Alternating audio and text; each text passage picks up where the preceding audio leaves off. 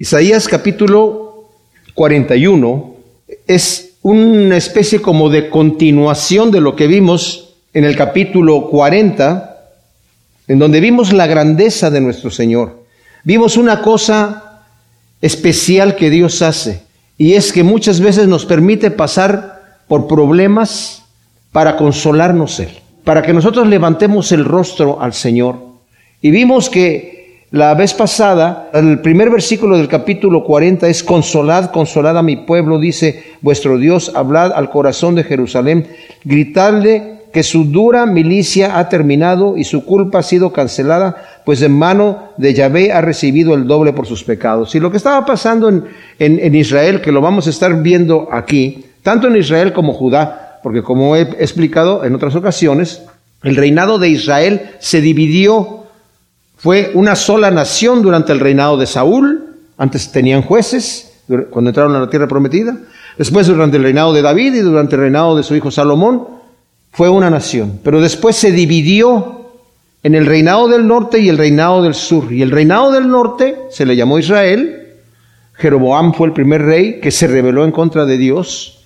Y de ahí todos los reyes de Israel, del reinado del norte, se rebelaron, le dieron la espalda al Señor porque los introdujo en unas adoraciones de los pueblos anteriores que estaban allí, en que en realidad la Biblia dice que adoraban demonios, ¿verdad?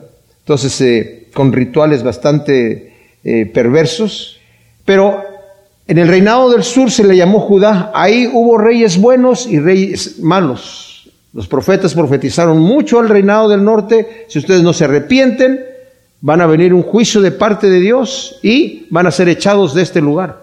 Era una nación muy rica, ¿verdad? Y se sentían que no tenía ningún problema. Y llegó el momento donde los asirios llegaron y se los llevaron. Ya todo esto lo vimos en la historia, pero también vimos las profecías que el mismo Isaías estaba hablando de estas cosas. Pero también Judá se rebeló en contra del Señor muchísimas veces. Y sobre todo el rey que más daño hizo fue el hijo de Ezequías. Todo esto durante el periodo profético de Isaías. Y se cree que incluso Manasés, el hijo de Ezequías, mandó matar a Isaías en la persecución que hubo de todos los que servían al Señor y que supuestamente dice la tradición que Isaías se escondió dentro de un tronco hueco y él mandó que lo trajeran y que lo cerraran a la mitad. La, la Biblia no nos dice eso, pero la tradición dice eso.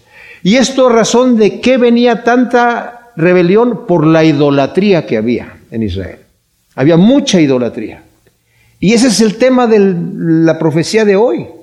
El Señor está hablando, nuevamente está hablándole al pueblo de Israel. ¿Con quién me van a comparar? Ya lo dijo en el, capítulo anterior. ¿con, ¿Con, quién me van a comparar a mí si yo soy el Dios todopoderoso, el Dios omnipotente, el Dios que ha creado los cielos y la tierra? Ustedes están haciendo estatuas para adorarlas que son inferiores a ustedes. Y la escritura nos dice que la persona que tiene un ídolo se hace semejante a su ídolo, pero se hace inferior. Y eso lo vamos a ver aquí. Tal vez nosotros, alguno dice, bueno, sí, esa gente era idólatra. Yo no tengo ídolos, esos ídolos eran antiguos, era cosa de adoraciones de religiones muy antiguas. ¿Será? Vamos a ver que no es así, tan así, ¿verdad?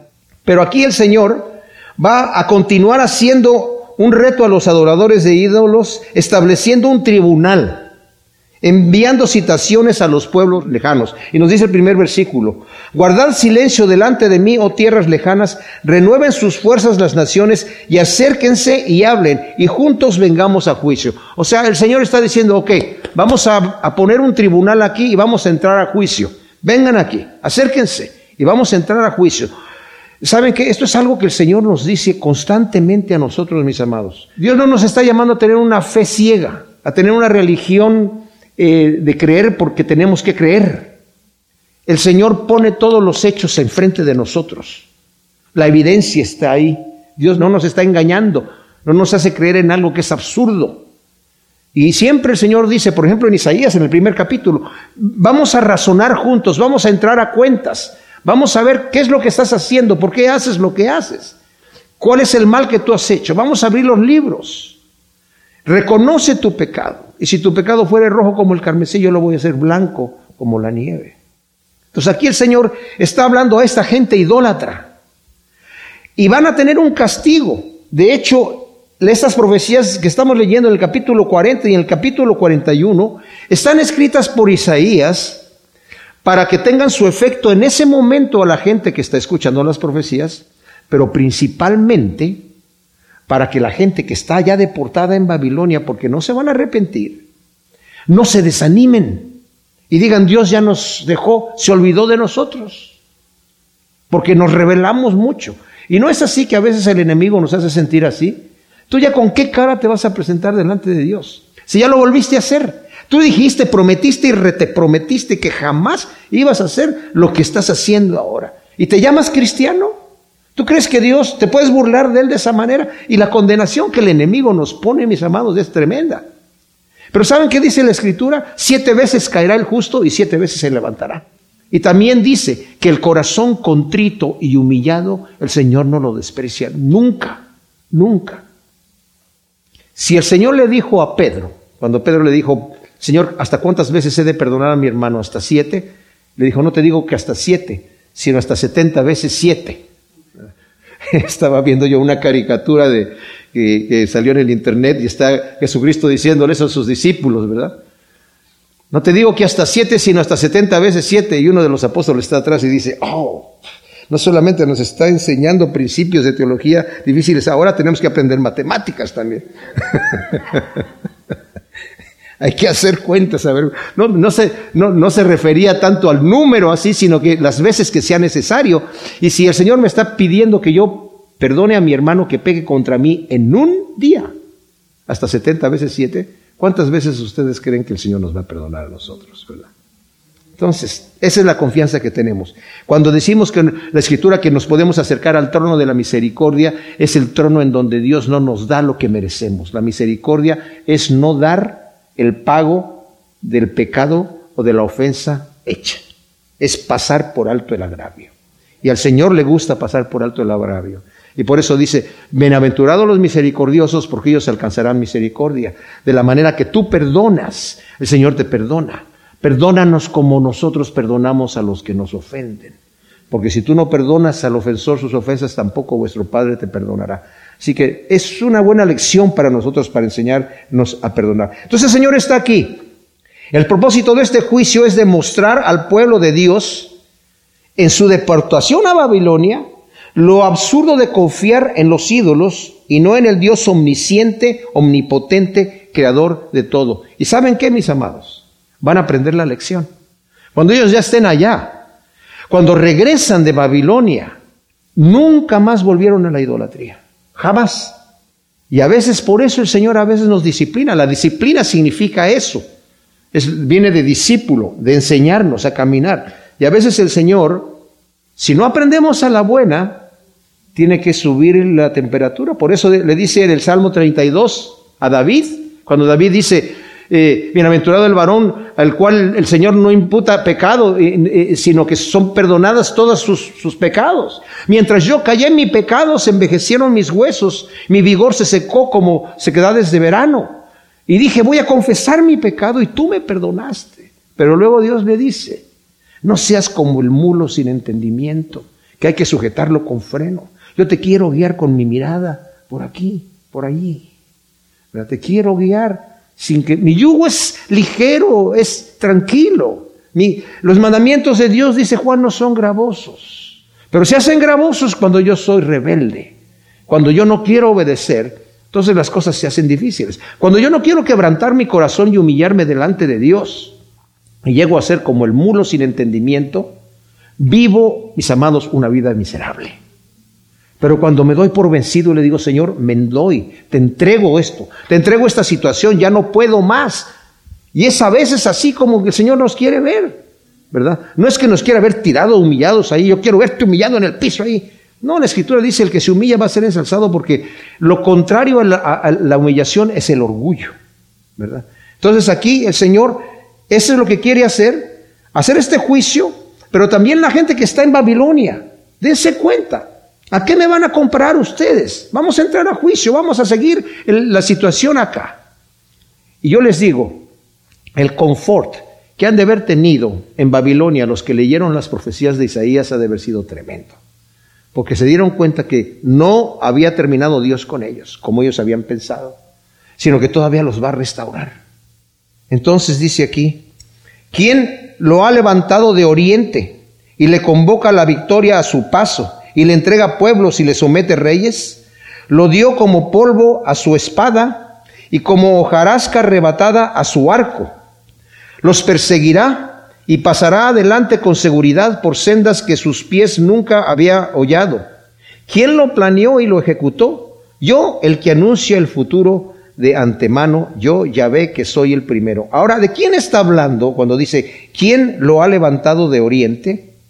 Está hablando aquí de Ciro, el rey medo-persa, que era pariente de Darío y que conquistó Babilonia cuando Belsasar estaba reinando ahí, ustedes se acuerdan de lo que nos dice ahí Daniel, ¿verdad? Que hizo una fiesta, era el, nieto de Nabucodonosor, hizo una fiesta y mandó traer los vasos de oro que habían traído del templo de, Dios allá en Jerusalén. Y en medio de su orgía que tenía ahí estaba también adorando a los dioses del vino y del oro y de la plata. Y dijo, vamos a beber vino en los vasos consagrados al templo.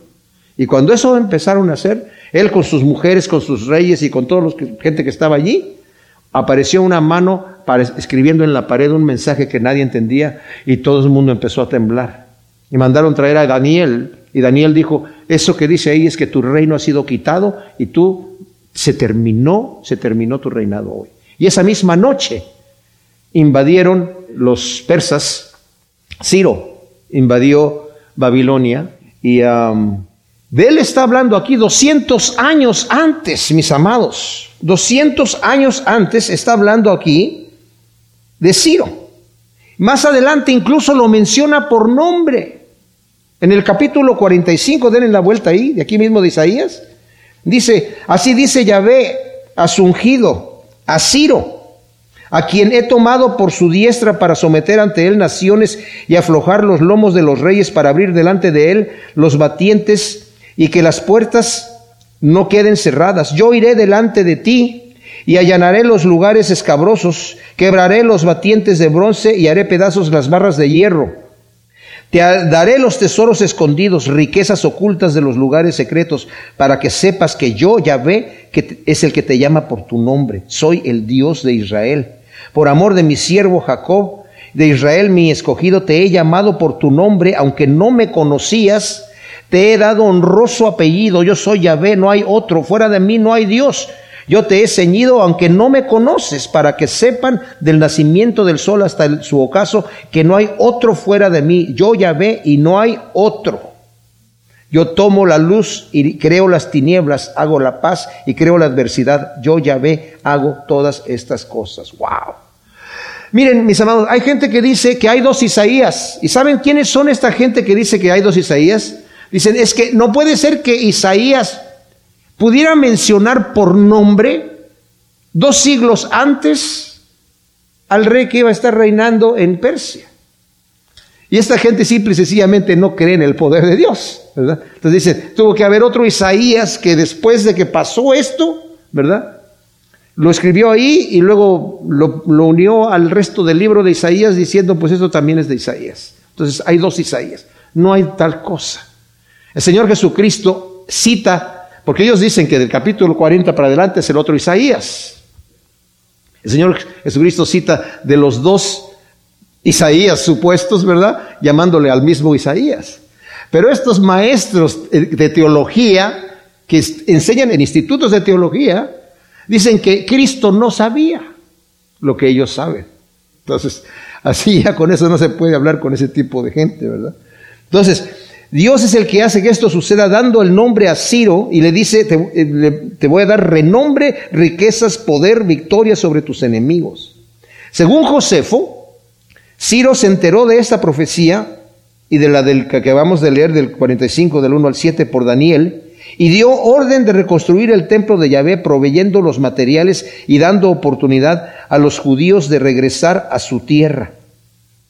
Él está diciendo el Señor aquí, que va a mencionar su nombre, ¿verdad? Que va a someter reyes. Y si nosotros vemos, por ejemplo, el libro de Esdras, eh, Esdras fue un escriba que lo envió eh, Ciro, ¿verdad?, para reconstruir eh, el templo. Y nos dice aquí, por ejemplo, en el, en el versículo primero del primer capítulo, en el año primero de Ciro, fíjense, fue el primer año de él, rey de Persia, para que se cumpliera la palabra de Yahvé por boca de Jeremías. Yahvé despertó el espíritu de Ciro, rey de Persia, para que se proclamara en todo el reino por pregón y por escrito diciendo, así dice Ciro, rey de Persia, a todos los reinos de la tierra que me han sido dados por Yahvé, Dios de los cielos, y él mismo me ha encomendado que le construya casa en Jerusalén que está en Judá. Quien de entre vosotros pertenezca a su pueblo, sea su Dios con él y suba a Jerusalén que está en Judá y construya la casa de Yahvé, el Dios de Israel, que es a Elohim, el cual está en Jerusalén, y a todo el que haya quedado en cualquier lugar donde viva, que lo ayuden sus vecinos con plata, con oro, con bienes, con ganado, además de las ofrendas voluntarias para la casa de Dios que están en Jerusalén. Entonces se levantaron los cabezas de la familia de Judá y Benjamín, los sacerdotes y los levitas, y todos aquellos cuyo espíritu había despertado a Elohim para que subieran a reconstruir la casa de Yahvé que está en Jerusalén, y todos sus vecinos los ayudaron con objetos de plata, con oro, con bienes, ganado, con cosas preciosas, aparte de ofrendas voluntarias, y también el rey Ciro hizo sacar los utensilios de la casa de Yahvé que Nabucodonosor había hecho sacar de Jerusalén y colocado en el templo de sus dioses. Los hizo traer pues Ciro, rey de Persia, por medio del tesorero Mitrídates, quien los consignó en mano de Sesbastar, el príncipe de Judá, y esta fue su cuenta, 30 tazones de oro, mil tazones de plata, 29 cuchillos, 30 tazas de oro, bueno, todos estos utensilios de oro y plata, eh, fueron 5.400 y todo lo transportaron de Babilonia a Jerusalén, por orden de Ciro. Tremenda cosa. Entonces el Señor está diciendo, ¿quién lo levantó a él? Yo lo levanté, dice el Señor. Yo lo levanté. Yo soy el que estoy anunciando de antemano lo que voy a pasar. Para mí ya es un hecho. ¿verdad? Claro, en la vida real, de repente una mujer allá en Persia tuvo un hijo, ¿verdad? Es su marido. ¿Y cómo le ponemos? Vamos a ponerle Ciro. ¿Ciro? Ok, Ciro. Okay. Pero el Señor ya te tenía todo esto planeado, ¿verdad? Y ya sabe, el Señor sabe el futuro perfectamente bien. No hay cosa que el Señor no sepa. Sabe dónde va a caer la gota del agua, dónde va a caer la hoja del árbol. Lo sabe todo, mis amados. Sus pensamientos no los podemos entender. Ahora, los enemigos de, los judíos hicieron cesar la obra durante el reinado de Asuero. Ciro murió en una batalla antes de que se terminara todo esto. Y estaban construyendo ahí, según lo leemos, si lo, si lo leemos en el libro de Esther. Entonces, durante el reinado de Asuero, los enemigos de Israel hicieron cesar la obra, en Esdras capítulo 4, y después eh, durante Artajerjes también cesaron la obra, con cartas diciendo estos judíos son pueblo rebelde, y hemos visto que eh, los samaritanos hicieron esto. Es un pueblo rebelde que si tú ves ahí en las memorias antiguas, con reyes poderosos se han levantado y han, entre ellos mismos han tenido rebeliones. Entonces cuando tanto Azuero y Artajerjes se dieron cuenta de eso, mandaron cesar la obra. Pero después llegó Darío, ¿verdad? Y cuando Darío ya estaba en el poder, unos profetas llegaron y les dijeron a la gente, vuelvan a construir. Y empezaron a construir. ¿Y quién les dio permiso de construir? Si había una, una, orden de cesar. Claro que ya habían pasado varios años durante el reinado de Azuero y de Artajerjes, y después estaba Darío ahí. Y cuando estaba Darío ahí, dicen, nosotros estamos haciendo esto porque el rey Ciro Medo Persa, que cuando da un decreto no se puede quebrantar, dijo que construyéramos esto. Entonces, se mandaron buscar entre las memorias que estaba eso y cuando encontró Darío que Ciro había puesto eso allí, dijo que se siga construyendo el templo y él mismo mandó dinero y dijo, y quien lo interrumpa, que se le saque una viga de su, del techo de su casa y lo empalen ahí. Empalarlo era clavarlo ahí en la viga y su casa se convierte en un estercolero. Tremenda cosa. Todo eso está allí en el libro de, de Estras, ¿verdad? Y al final, después, Nemías terminó, bueno, ellos terminaron de construir el templo y después Nemías reconstruyó la ciudad y sus muros. Entonces, en el versículo 5 dice, las tierras lejanas vieron esto y temieron, temblaron los confines de la tierra se congregaron y vinieron. Mis amados, las tierras lejanas, al ver cumplida la profecía de Isaías acerca de Ciro y el poderío que Yahvé le dio y la reconstrucción del templo, dice, temblaron.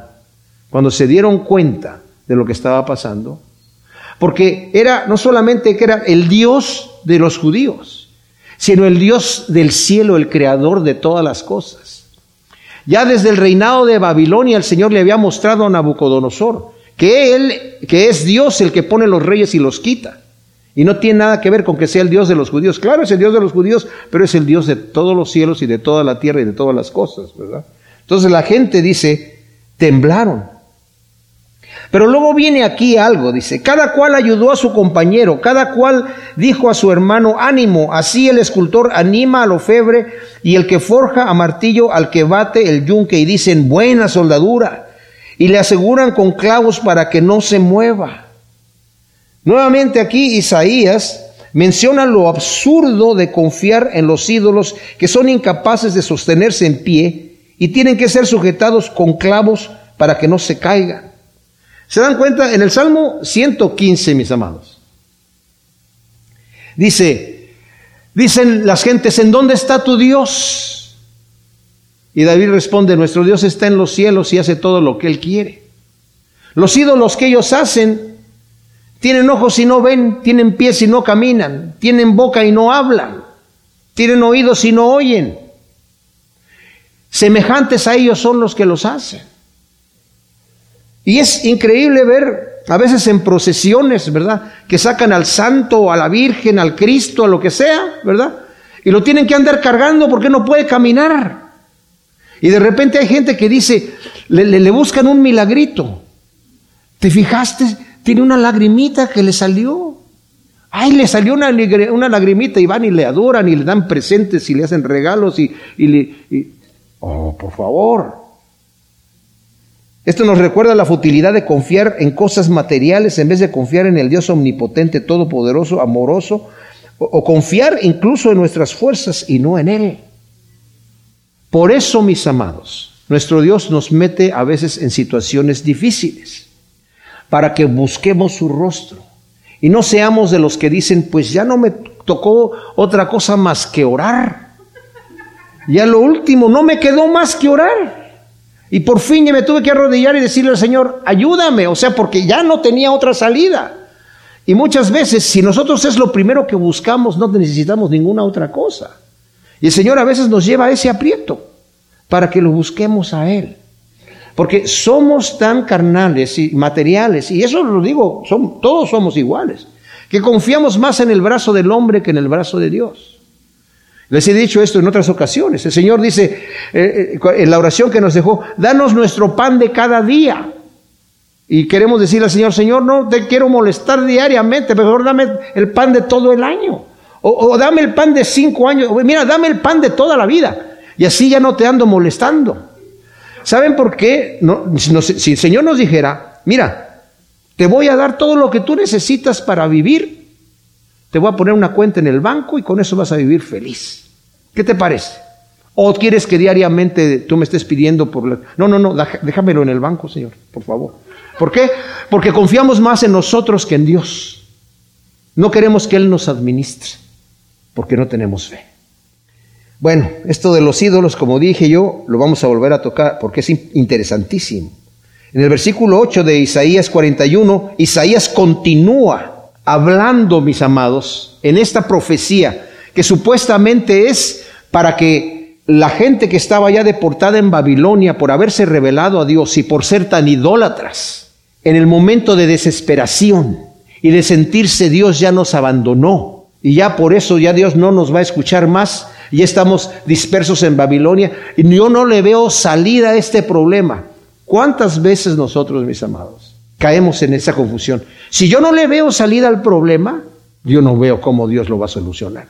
El mismo Moisés, un hombre de fe, el Señor le dice, la gente quiere carne, Señor. Bueno, diles que hoy en la tarde les voy a dar a comer carne, que se siente. Dice, ¿qué cantidad de ganado necesitamos para darle de comer a cuatro millones de personas, Señor? ¿A, poco Y le dice el Señor a Moisés, ¿a poco se ha cortado mi mano para obrar? ¿Tú no crees que yo puedo hacer esto? ¿Tú crees que se ha cortado mi mano? Y dice que el, Señor hizo que un viento trajera codornices en gran cantidad, tanto que hicieron montones y comieron hasta que le salieron por la nariz. Eso dice la escritura, ¿verdad? Los recursos de Dios son infinitos, mis amados. Pero tú, oh Israel, siervo mío, Jacob, a quien he escogido, simiente de Abraham, mi amigo, tú a quien tomé de los confines de la tierra, y te llamé de sus extremos, a quien dije, tú eres mi siervo, te escogí, y no te deseché.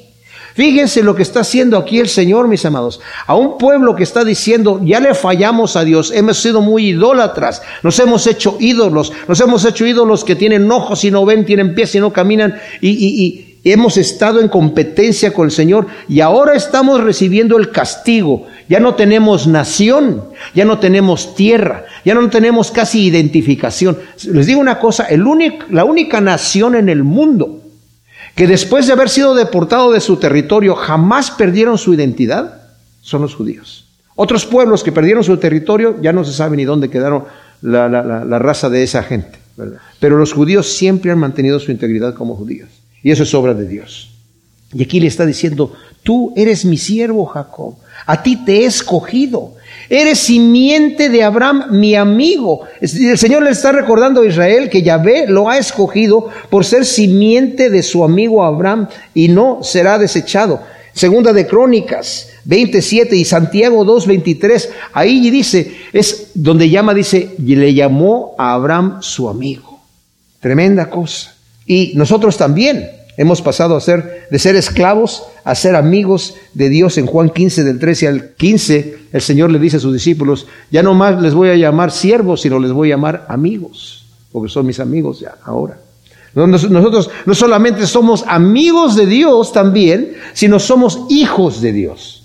Según nos dice Romanos 8, 14, 17 al 17, que el Espíritu da testimonio a nosotros que somos hijos de Dios y si somos hijos de Dios, somos herederos de Dios y coherederos con Cristo Jesús.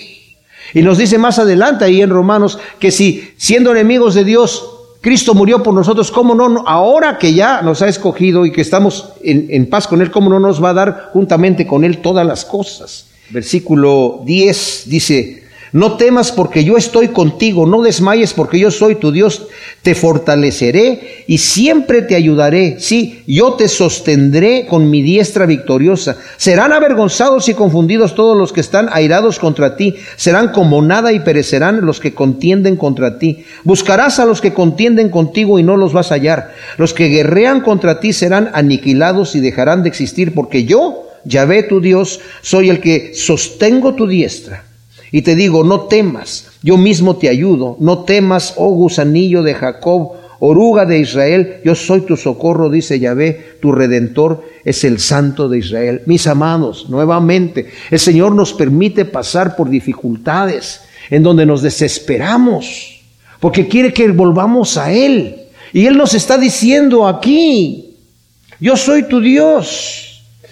Tú no temas, yo estoy contigo, no desmayes, yo soy tu Dios, te fortaleceré y siempre te voy a ayudar, yo te voy a sostener con mi diestra victoriosa. Y más adelante en el 13, porque yo ya ve tu Dios, soy el que sostengo tu diestra. Mis amados, nosotros que somos padres sabemos que cuando nuestros hijos eran pequeños y íbamos a cruzar la calle, le decimos, deja que tome tu mano para, para cruzar la calle.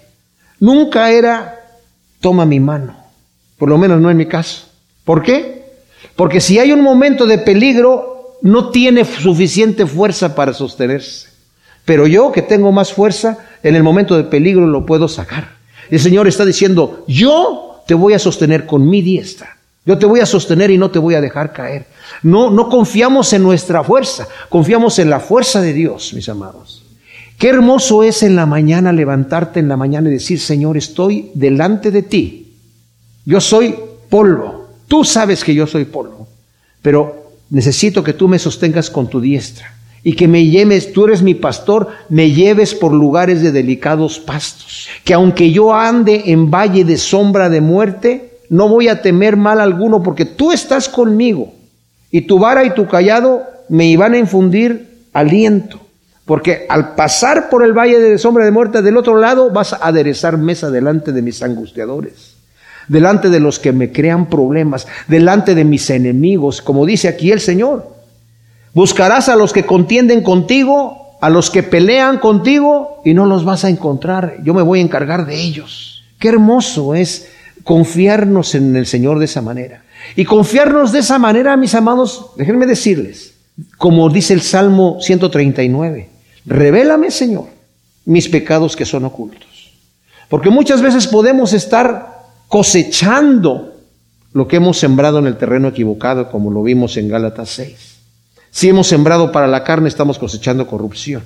Entonces, necesitamos hacer un examen. Señor, guíame en tus caminos. Por eso dice, ve si hay en mi perversidad y guíame en la senda eterna. Pero yo tengo que tomar la decisión, mis amados, para andar en la senda eterna. Vamos a ver ahora que entremos a estudiar Efesios, algo que es bien clave y que lo voy a andar repitiendo para que lo sepamos. Hay siempre la polémica, ¿verdad?, de que si la salvación se pierde, que si no se pierde. Y les digo una cosa, Dios nos da la facultad de creer, pero Él no cree por nosotros. Nosotros tenemos que creer por nosotros mismos. Él nos da la facultad de creer, pero Él no cree por nosotros. El Señor nos da la facultad de guiarnos de tomar, mm, que su diestra nos tome, pero Él no, no va a forzar su voluntad sobre mí. Yo tengo que decirle, sí Señor, toma mi mano, que tu, que, que tu diestra me guíe. Yo quiero andar, yo te voy a seguir. Tú eres mi pastor y si tú me vas a llevar a lugares de delicados pastos, tú me vas a llevar. De otra manera voy a ser la oveja perdida, que se salió por su propio camino. Por eso el Señor dice, yo soy el buen pastor y mis ovejas oyen mi voz y me siguen. Y yo las llevo por lugares delicados y por lugares buenos y lugares agradables. Entonces, necesitamos dejarnos nosotros en las manos del Señor en esta manera, ¿verdad? Entonces, Dios promete restaurar a su pueblo Israel, como promete restaurarnos y protegernos a los que somos el Israel espiritual, hijos según la promesa, según nos dice Romanos 9, 8.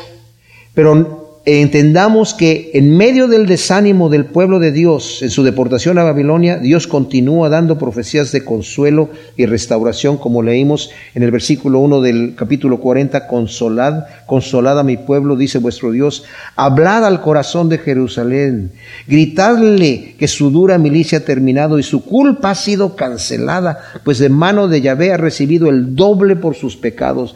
Dios no tiene nada en contra tuya ni en contra mía, mis amados. Cristo ya pagó por eso. De tal manera amó Dios al mundo que ha dado a su Hijo para morir por nosotros. Siendo enemigos de Dios, murió por nosotros. De manera que ahora yo me acerco a Él y el Señor me perdona antes de que yo le empiece a pedir perdón. Apenas antes de que yo abra la boca, el Señor me dice, ya, tranquilo, no hay problema. Como a la mujer adúltera le dijo, ni yo te condeno, ve y no peques más. A la mujer pecadora le dice, tus pecados te son perdonados. No, no abrieron su boca, pero el Señor vino no a condenar al mundo, sino para que el mundo sea salvo por él. Entonces, ese es el consuelo que tenemos cuando llegamos al Señor. Nos dice, no temas gusanillo de Jacob, oruga de Israel. Yo sé que tú eres sin fuerza, eres, eres nada allí, pero yo te he escogido ahí. He venido por lo vil y lo menospreciado. Yo no vengo por los grandes, yo no vengo por los sanos, yo vengo por los que están enfermos, por los que necesitan. Fallamos, claro que fallamos. Si el Señor nos sacó de lo peor, mis amados, ¿cómo no vamos a andar fallando? Pero si no reconocemos nuestras faltas delante de Dios, no tenemos remedio. Necesitamos llegar y decir, sí, Señor, he fallado. A veces tenemos la confianza que Pedro tenía cuando el Señor les está diciendo a sus discípulos, y no se los dijo reclamando. Dice, todos ustedes, dice, se van a avergonzar de mí y me van a abandonar. Y Pedro dice, a ver, Señor, mira, aunque estos se avergüence de ti, yo no, Señor. Yo soy Pedro. Tú a mí puedes confiar. Y Pedro tenía más confianza en él. El Señor no les estaba diciendo a ustedes qué clase de amigos son, me van a abandonar. No sé ni para qué escogí a estos apostolitos aquí. No. Nada más les estaba anunciando lo que iba a pasar. Pero Pedro dijo, no, yo puedo. Y, tenía, y tenía la intención, tomó una espada. Había, ¿cuántas espadas hay? Aquí hay dos. Y empezó Pedro, yo me tomo una. A mi señora no le hace nada. Y en el momento que vinieron a arrestar, Pedro sacó la espada y cortó oreja, ¿verdad? Pero el Señor le dijo, guarda la espada, Pedro. ¿No sabes que yo me puedo defender? En ese momento cambió Pedro. Cuando el Señor tuvo que decir, si vienen por mí, aquí estoy, dejen ir a estos. Después Pedro no supo ni cómo se encontró en la situación en donde tuvo que decir, yo al tal hombre no lo conozco. El Señor ya sabía que Pedro estaba así. Y Pedro, y se lo anunció, y le dijo a todos sus discípulos, Satanás ha pedido sus almas para zarandearos como trigo. Dice, pero yo he orado por ti, Pedro, para que tu fe no falte. Y una vez vuelto, confirma a tus hermanos. O sea, vas a caer. Y vas a caer duro. Y vas a estar mal. Y estaba, estaba tan mal que cuando resucitó el Señor dijo, díganle a todos los discípulos y a Pedro, que los ángeles dijeron, vayan y díganles que ha resucitado y que va a estar en Galilea. Y cuando llega a Galilea, también tomó a Pedro aparte para decirle, conforta a tus hermanos. El Señor nos entiende, mis amados, y tenemos que irnos a acostar hoy en la noche, sabiendo que el Señor nos toma y nos abraza y nos dice, no hay problema, te amo, te amo, te amo, te amo, más de lo que tú sabes, y confortarnos con eso. El versículo 15 dice, he aquí, te convierto en trillo, aguzado, afilado y dentado, trillarás los montes y los triturarás, y como atamo reducirás los collados, los aventarás y el viento se los llevará, y los esparcirá el torbellino, pero tú te regocijarás con Yahvé, te gloriarás en el Santo de Israel. Dios promete que dará la completa victoria a su pueblo sobre sus enemigos. Hay varias, lo vimos ya en Isaías 25 del 8 al 12, Miqueas 4:13 y aún Romanos 16:20 dice, el Señor dice, va a poner a nuestros enemigos a nuestros pies. El pueblo de Dios ha sido perseguido, no para que nosotros nos venguemos. Esto quiere decir, yo te voy a dar una victoria, te voy a dar una victoria. Y por cuanto Dios nos ha dado la victoria, Él ha vencido por nosotros, lo que ahora nos corresponde a nosotros es vencer, como Cristo exige a las siete iglesias en Apocalipsis. El Señor nos dice, ay pobrecito, estás luchando mucho, a ver si puedes vencer. Yo te voy a echar la mano. No, al que venciere, yo le voy a dar, que se siente en mi trono, al que venciere le voy a dar un nombre nuevo, al que venciere va, va, a estar conmigo en el templo, al que venciere, al que venciere, al que venciere. ¿Y por qué nos exige que venzamos? Porque tenemos la autoridad y el poder de Dios en nuestra vida para vencer. El enemigo número uno somos nosotros mismos, nuestra carne, mis amados. No le echemos la culpa tanto al diablo. El diablo no tenemos que pelear con el diablo. Yo, hay gente que dice, vamos a darle un grito de guerra al diablo, vamos a darle un pisotón al diablo, y anda dando pisotones por ahí, pensando que el diablo va a ir a meter la cabeza ahí cada vez que levantan el pie y, gritan, ¿verdad? Vamos a dar un grito de guerra. Y como si el diablo dijera, ay, ay, ay, gritaron muy feo. Pues el diablo grita más feo, ¿verdad? No se asusta de esas cosas. ¿Cómo se vence al diablo? El diablo ya está vencido, el Señor lo venció en la cruz. Lo único que necesitamos hacer nosotros, dice la Escritura, es resistirlo, dice Santiago, y va a huir de nosotros. Pero además el Señor nos ha dado la armadura para pelear y defendernos y pelear. Y también es em, una armadura ofensiva, no solamente defensiva, sino también es ofensiva.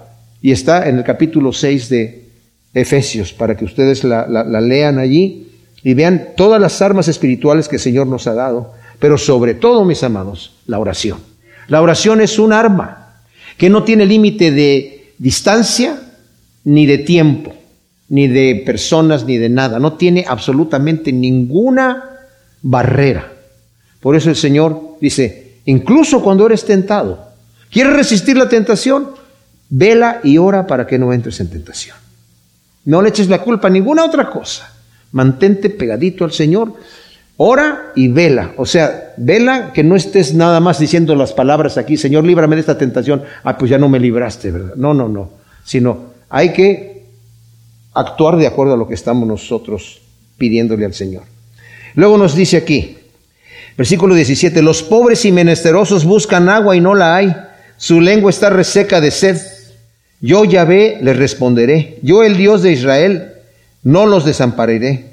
Abriré ríos en las dunas, manantiales en medio de las vaguadas, convertiré el desierto en lagunas, el yermo en fuentes de agua, haré crecer en el desierto cedros y acacias y mirtos y olivos, y en la tierra árida plantaré cipreses junto con olmos, abetos, para que vean y conozcan y para que reflexionen y entiendan de una vez que la mano de Yahvé hace esto que el Santo de Israel los ha creado. O sea, la gente ve su futuro tan negro pero Dios tiene misericordia de los suyos para que, dice aquí, para que reflexionan y reconozcan que yo soy el que hago esas cosas. Cuando nos fijamos en las circunstancias que nos rodean, vemos nuestra incapacidad de resolverlos.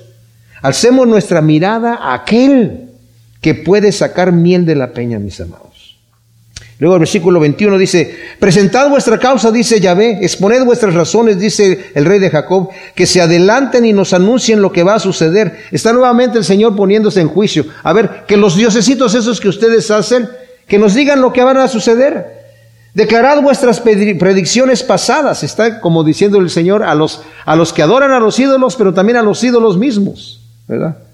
Para que conozcamos y podamos comprobar en qué pararon, anunciando las cosas por venir, declarar las cosas que vendrán en el, futuro, para que sepamos que soy dioses. Sí, haced algo, bueno o malo, para que todos lo veamos y nos maravillemos. Pero he aquí vosotros sois menos que nada, vuestras obras son menos que el vacío, abominable es aquel que os escoge. O sea, dice el Señor, hagan algo, cualquier cosa, buena o mala, digan algo, para que digamos, wow, mira, se movió el idolito, hizo algo, ¿verdad? No hace nada. Dice el Señor, es abominable todo aquel que os escoge. Eso es tremenda cosa, mis amados. Es abominable. Porque ya, ve declara que los ídolos son menos que nada. Y es sorprendente cómo muchos confían en las imágenes, les atribuían cosas como mm, eh, cualquier cosita, da Una mirada, una lágrima, y a veces hasta milagros. Es una, es una imagen milagrosa, en vez de adorar al Dios vivo.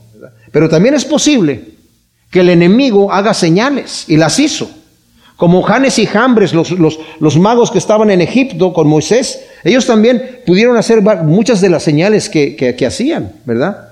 Y eso el Señor ya nos ha advertido que eso puede suceder y muchos van a ser engañados y no se arrepienten de sus abominaciones. Luego el versículo 25 Dice, yo he levantado a uno desde el norte y ya viene desde el nacimiento del sol y buscará mi nombre y pisoteará príncipes como al lodo de la manera que el alfarero pisa el barro. ¿Quién anunció? nuevamente está hablando de Ciro. ¿Quién anunció esto de antemano para que lo sepamos por adelantado, para que digamos tiene razón? Ciertamente ninguno lo declara, ninguno lo predice. No hubo nadie que oyera nuestro discurso.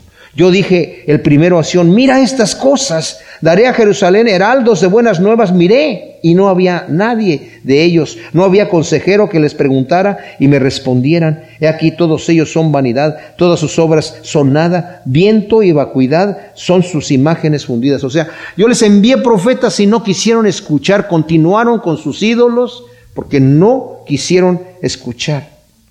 Dios ha anunciado todas estas cosas antes de que sucedieran. Y qué triste es ver cómo la gente hoy en día no ha aprendido la lección y continúa dándole la espalda a Dios creyendo que se pueden burlar de Él sin tener que cosechar el fruto de su pecado mientras continúan cavando cisternas rotas, como dice Jeremías.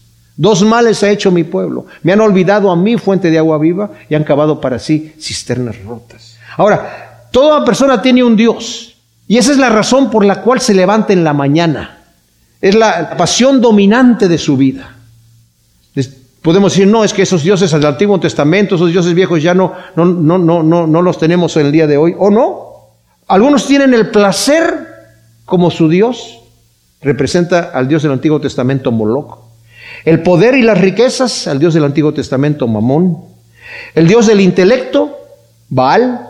El sexo, Astarol. Afrodita, Apolo, el culto al cuerpo, el alcohol, las drogas, Baco. Siempre hay un Dios del Antiguo Testamento para las, los dioses que la gente hoy en día se presentan, ¿verdad? Toda persona tiene un Dios. Y cuanto más le sirve, más se va haciendo como su Dios. Nos dice David, ¿verdad? En el Salmo 115, dice, los dioses de los paganos son muchos, son objetos de oro y plata, son hechura humana. ¿Y qué es lo que tienen? Una boca que no habla, ojos que no ven, orejas que no oyen, narices que no huelen, manos que no tocan y pies que no andan. Garganta tienen, pero no omiten ningún sonido. Iguales a ellos, a esos ídolos, son quienes los hacen y quienes confían en ellos. El hombre se va haciendo como su Dios. Y esa gente va degradando. Porque como tienen ojos y no ven los ídolos, ellos tienen ojos y no ven. Y tienen oídos y no oyen, y tienen corazón y no entienden, y no quieren ser salvos, el Señor lo dijo, porque la gente tiene ojos y no ve, porque se ha hecho como sus ídolos. El hombre llega a ser como su Dios, pero qué bendición como cristianos, nosotros que tenemos al Dios vivo. Eso significa ¿verdad? Que nosotros, los que conocemos al Dios vivo que hizo los cielos y la tierra y todo lo que existe, mis hermanos, dio su vida por nosotros, justificándonos, según nos dice segunda de Corintios 5, 21, que al que no conoció pecado lo hizo pecado para hacernos justicia de Dios en él, haciéndonos consustanciales con él, según nos dice segunda de Pedro 1, 4. Somos siendo transformados a su imagen por el poder de su espíritu, nos dice Romanos 8, 29, hasta llegar a la medida de la estatura de la plenitud de Cristo, nos dice Efesios 4:13. Por tanto, nosotros, todos mirando a cara descubierta como en un espejo la gloria del Señor, somos transformados de gloria en gloria en la misma imagen como por el Espíritu del Señor, dice segunda de Corintios 3:18. ¿Se dan cuenta? Cuando nosotros somos transformados por el Señor, mis amados, nos está haciendo semejantes a Él. Unos van en descenso, nosotros vamos en ascenso, de gloria en gloria. Dios todavía es paciente, no queriendo que nadie se pierda, sino que todos procedan al arrepentimiento, nos dice segunda de Pedro 3:9, y se conviertan de las vanidades de los ídolos al Dios vivo, nos dice Hechos 14 y 15. Y a los cristianos, nosotros el apóstol Pedro nos exhorta a buscar la santidad. En primera de Pedro del 1, del 14 al 17, nos dice, ya no anden como andaban los gentiles buscando aquellas cosas, ahora tienen que ser santos como nuestro Padre Celestial es santo. Y si nosotros llamamos por Padre aquel que sin acepción de personas ha de juzgar a los vivos y a los muertos, sed santos. También el apóstol Pablo en Efesios 4 del 17 al 24 nos llama a que vivamos una vida santa. Y Juan en su primera carta, en 2 del 1 al 6, donde nos dice, hijitos míos, estas cosas escribo para que no pequéis. Si alguno hubiera pecado, tenemos abogado para con el Padre Jesucristo, el justo. Es la propiciación por nuestros pecados, no solamente por los nuestros, sino por los de todo el mundo. Y nos llama que si decimos que permanecemos en Él, tenemos que andar como Él anduvo, nos dice el versículo 6 del capítulo 2. Y luego en el versículo 28 nos vuelve a exhortar permaneced en el Señor para que cuando se manifieste no nos alejemos de Él avergonzados.